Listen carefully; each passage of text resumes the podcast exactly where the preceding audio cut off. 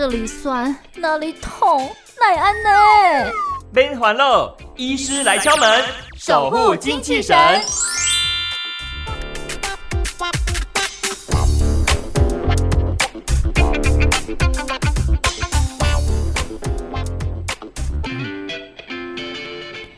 夏天来临，我相信很多朋友呢都是会有止不住的渴哈，时不时呢就想要来一杯清凉的饮料来消消暑。但是呢，也有很多朋友会有出现止不住的痒哈，这边抠抠，这边抓抓的哈，导致呢全身肌肤时不时就有红肿，然后呢甚至更严重会出现溃烂的一个情形。那么到底该怎么办？那另外，如果说你家里面的小朋友出现这些问题的时候，头疼的爸妈又该如何是好呢？今天来敲门。的是舒田诊所小儿科的主治医师苏叶医师，苏医师您好，Hello，主持人好，是哎，苏医师有时候特别是在夏天哈，或者在秋冬的时候，常常也是会碰到有一些人哈，特别就是在肌肤上面很敏感，然后时不时都会觉得好痒、好不舒服。通常这个症状是怎么一回事啊？皮肤呃，夏天的时候呢，就是呃，我们一般人比较容易流汗，嗯，那就是主持人也知道，就是汗其实就是水加盐，是好。那如果说皮肤本身就有一些小伤口了，那流汗以后呢，那个水蒸发以后就剩下盐，就等于是在伤口上撒盐，哦，所以就小朋友或者是大人他们的皮肤就会开始比较不舒服啊，嗯、痛的感觉更剧烈这样子。哦，哎，那这样子的话，比方说有这样比时不时可能在夏天的时候出现这种症状的话，您会称指这是什么样的一个病症呢？嗯，有一群就是所谓异位性皮肤炎的这个患者呢，嗯、他在夏天的时候是特别不好过的。哦，那因为他们本身皮肤就有一些等于说屏障的功能比较缺乏，所以容易。有被外来物质，比如说像这些过敏源啊，或者是一些细菌、病毒等等的入侵，然后导致一些症状的发作。哦，那所以这一群病人就是特别怕夏天流汗的时候。哦，哎，您刚提到异位性皮肤炎，所以如果说假设父母亲有异位性皮肤炎的话，小朋友。同样得到异位性皮肤炎的几率高吗？呃，基本上如果父母有这个异位性皮肤炎或者是过敏性疾病的话，那小朋友呃就是有很高的几率会有同样的一个问题。哦，哦，了解。所以呢，如果说父母亲本身有这样的情形的话，你可能嘿小朋友有这个季节交替的时候就要特别当心哦，不然呢可能全家都一起在那边抓抓抓抓抓的，抓到破皮呢都还不知道。哎，不过想要请教一下苏医师，就是异位性皮肤炎它有没有所谓的进程？就比方。说可能比较轻症的时候会出现什么样的症状，到中期的时候又会怎么样？那么到比较严重的时候又会有哪一些情况出现呢？嗯、这个异位性皮肤炎这个疾病呢，主要是一个。呃，反复慢性发作的一个皮肤发炎，那临床上的表现的话，包含了像是一些起红疹啊、皮肤瘙痒等等的问题。嗯，那通常是发生在有所谓的过敏性体质，然后或者是父母刚才提到，父母也有这种有一点遗传性的这个倾向。是。那在病程的进展上呢，通常，呃，我们根据统计，就是台湾目前异位性皮肤炎的盛行率大概在十个百分比左右。哦。那通常的话，大概有。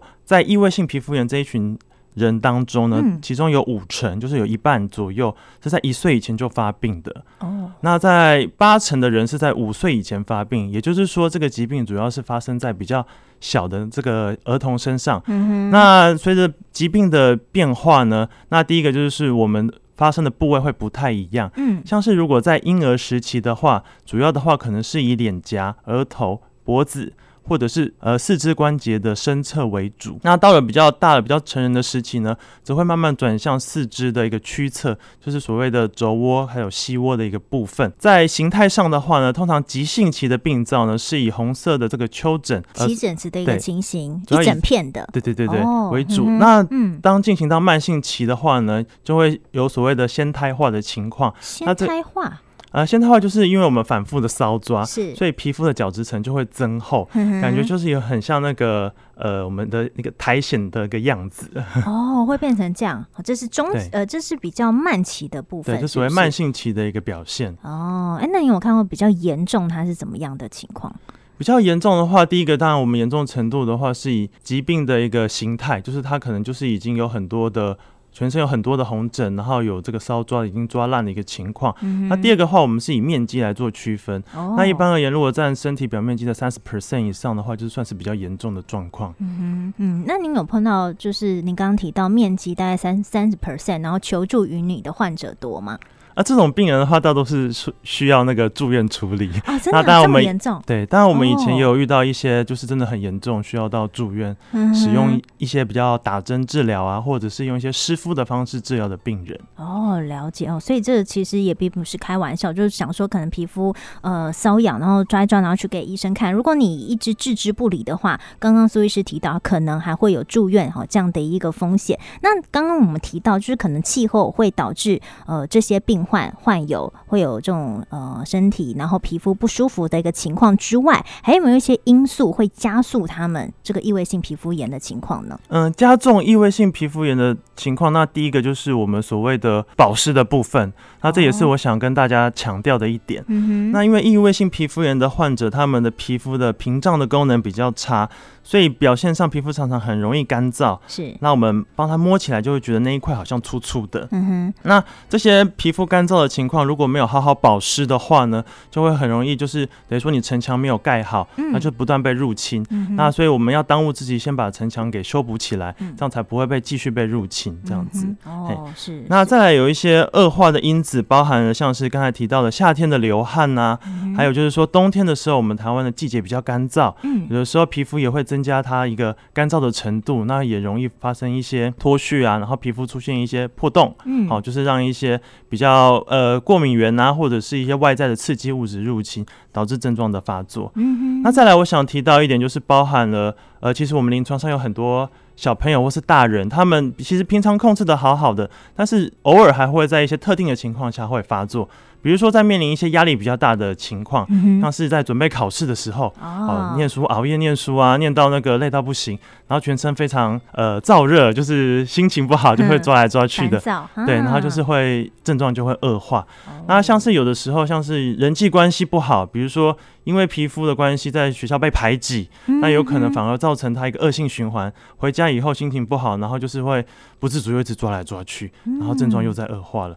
所以大致上其实呃有。很多原因都会造成异位性皮肤炎的恶化，那我们就是一一把它辨识出来，然后去改善这些原因，就可以让异位性皮肤炎得到更好的控制。嗯，了解。所以您刚才提到这个保湿的呃这个根基一定要做好，是非常重要的一个关键。那然后其实会引发异位性皮肤炎，除了身体的状况之外，心理的状况其实也很重要。嗯，是的。哦，了解。所以呢，这个可以说是全方位都要特别注意的地方哈。如果说你本身是有这个异位性皮肤炎的这个患者的话，那如果说小朋友也是的话，父母亲就要多加的注意。不过，如果说已经有患有这个异位性皮肤炎的话，求助于您的时候，现在医疗方式多半怎么治疗呢？那就是承接刚才的话题，就是保湿。其实我觉得是所有异位性皮肤炎或者是皮肤不好的人，嗯，一定一定要去特别注意的一点。我们保湿的部分大致上我会分为大概两个方向，是第一个就是避免过度清洁，你洗澡的水温过高，或者是你使用清洁力太强的。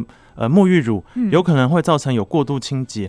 那就会使得皮肤更加干燥，反而是一个不利的状况。嗯哼，您刚提到水温不要过高，那个过高大概是多少呢？一般我们洗澡的温度大约介于三十三度到三十八度之间。嗯，那但是因为其实我觉得实际上不可能每个人呃洗澡的时候带着一个温度计。是。那我会建议就是说你在洗澡的时候用体身体去感觉，就是体感的温度大约是介于温到有点偏凉之间。哦。那这个温度应该是比较适合的。哦，了解。现在夏天应该比较不会有这个困扰，但如果是冬天的话，应该还蛮多患者会很喜欢用这种很烫的水哦来这个洗澡。那这样其实也是会有加速这个恶化的一个风险嘛，对不对？对，没错。嗯、那另外就是有一些家长他们认为说啊，他长这个东西一定是。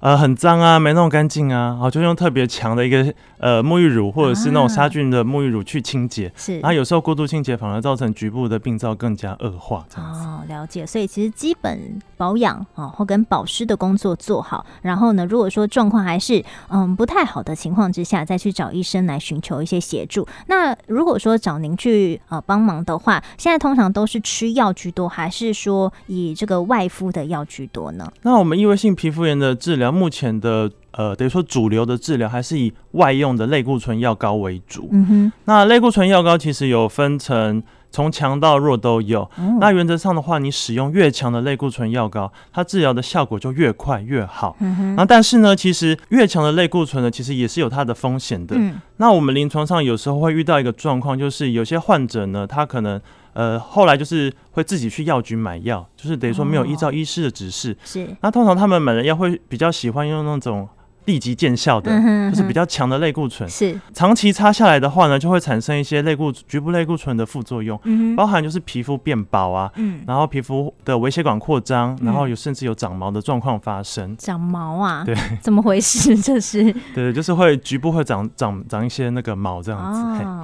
解了，所以就是不要给搞哦。就是 如果说 有一些状况的话，还是建议朋友哈直接去找医师，以你自己的一个状况哈个别来评断跟评估才是最佳保险的。那最后想要请教这个苏医师，如果说要预防哈刚刚提到这个呃异位性皮肤炎发作的话，好有没有一些建议跟提醒？那我刚才就是再提醒大家，就是擦乳液的选择啦。嗯嗯。那乳液其实这个问题也是我我觉得一个很重要的，就是我们刚才提到就是。就是不要过度清洁。那第二个就是要选择适当的乳液。是，其实乳液有很多种。那我们的建议就是不是越贵越好，要选择你自己最适合的。嗯、那怎么样叫最适合呢？对啊。那我觉得判断的标准就是它有没有效。嗯、哦，那我们刚才提到就是因为性皮肤炎的患者，他皮肤摸起来会粗粗的。对。那我们有效的话呢，如果擦乳液有效，皮肤会摸起来光滑。嗯哼。哦、所以就是举个例子而言，假设我们今天呃选择了一个 A 乳液好了，嗯，然后我们每天擦一次，嗯。那这个时候可能擦了一两个礼拜，觉得皮肤的干燥